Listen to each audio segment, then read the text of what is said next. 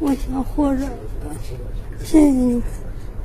在郑州人民医院肝外科的病房，脸色蜡黄的庞培培向记者说出了自己的最大愿望。而在一旁看着女儿渴望的眼睛，想起家里的困境，培培的父亲早已是泣不成声。种六亩地，一年都那七八千块钱，卖了卖都就给他干病。主要现在主要是没有钱。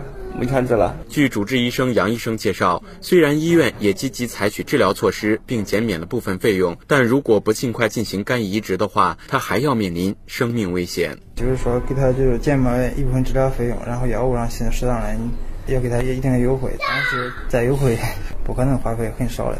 最少也得二十万左右。在得知培培的病情后，郑州人民医院慈善志愿者工作站的志愿者们也积极行动起来，或是为他募捐，或是为他义演，全力为他募集治疗资金。郑州人民医院慈善志愿者工作站负责人陈彩霞：现在我们院内哈组织一个募捐，然后呢，想让咱的艺术团呢出去给他做个义演，这样再给他筹一部分。我们节目是现成的，现在就是还没有想好场地在哪。如果收音机前的您也想帮助庞培培，也可以登录郑州市慈善总会网站，或是到郑州人民医院慈善志愿者工作站，共同来为他伸出援手。